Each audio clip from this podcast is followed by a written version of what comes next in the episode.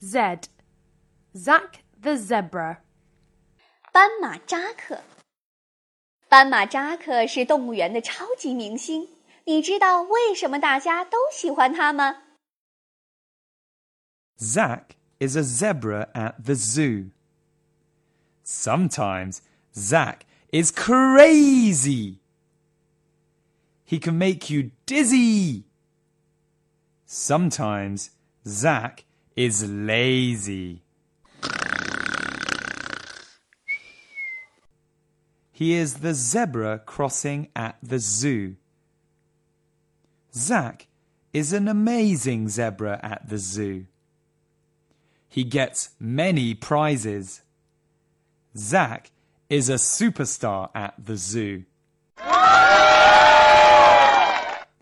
Everybody loves Zack. 还在为宝宝早教困扰吗？关注公众号“早教学堂”，获取在家早教课程，让宝宝在家就能科学做早教。